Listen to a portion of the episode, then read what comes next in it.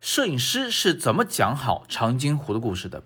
早安，我是叶子，今天是摄影早自习陪伴大家的第一千七百四十一天。今天我们从摄影的角度来解读一下长津湖啊，为什么这么动人？我发现啊，这个片子里大量运用了长焦镜头来拍摄，而不是我们以前认为的哦宏大叙事要用广角。为什么呢？因为长焦有很多适合这个题材的特点啊，比如说第一点。长焦镜头可以把远处的事物拉近啊，这有两个好处。第一，当我们拉得很近很近很近时，你会觉得这个画面极其拥挤，就好像你跟战士们挤在同一条壕沟里面一样。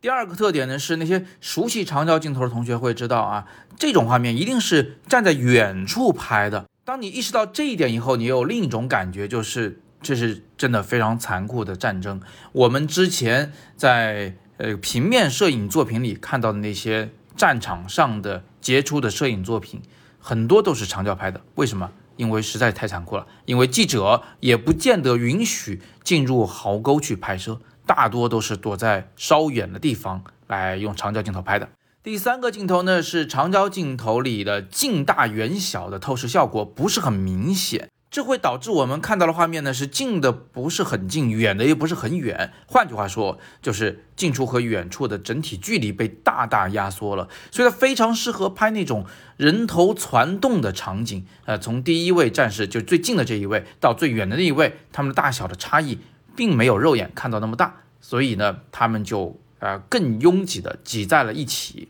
人显得更多。这是另一种宏大。那么也正是因为这一点啊，所以当你去拍摄呃一个几个人物，然后背景是山体的时候，岩石的时候，你也会觉得背景和人物之间的距离感觉非常的近啊，感觉这个壕沟非常的狭窄啊，更有一种视觉效果上的压迫感。长焦镜头第四个特点呢是，当它配合大光圈使用时，它的景深效果会非常明显，就是小景深效果，背景非常模糊，前景也非常模糊。模糊了以后，焦点处的人物就非常明显了，所以它非常适合在乱糟糟的啊，周围环境非常复杂、非常丰富的场景中去使用。即便啊，当时是战场，这个周围的事物真的是够多够乱的，而且呢，呃，这个背景中可能还有其他的战士，但是啊，把背景一模糊掉，呃，观众就会跟着导演啊一起把注意力集中在当前这个镜头的主角人物上。这一点我想多说两句啊，大家都知道长焦镜头加大光圈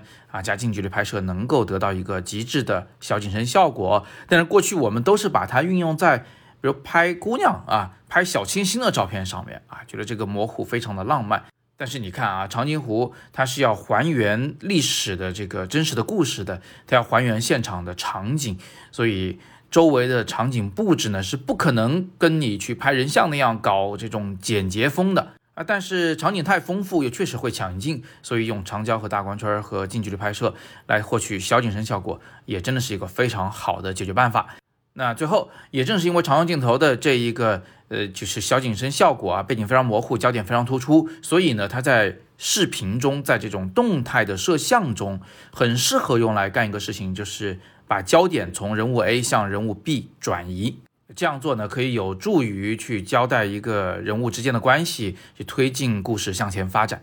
今天呢，我们就借长津湖来讲解了一下长焦镜头的几个重要的效果啊。如果你从这部电影中看到了什么别的，呃，这个非常值得学习的东西，都欢迎在底部向我留言，我们一起来讨论。如果你喜欢，也请告诉我，我今后呢再多做几期有关长津湖的在摄影方面的解读。那今天就到这了，微信公众号及喜马拉雅里搜索“摄影早自习”。我是叶子，我们每天早上六点半不见不散。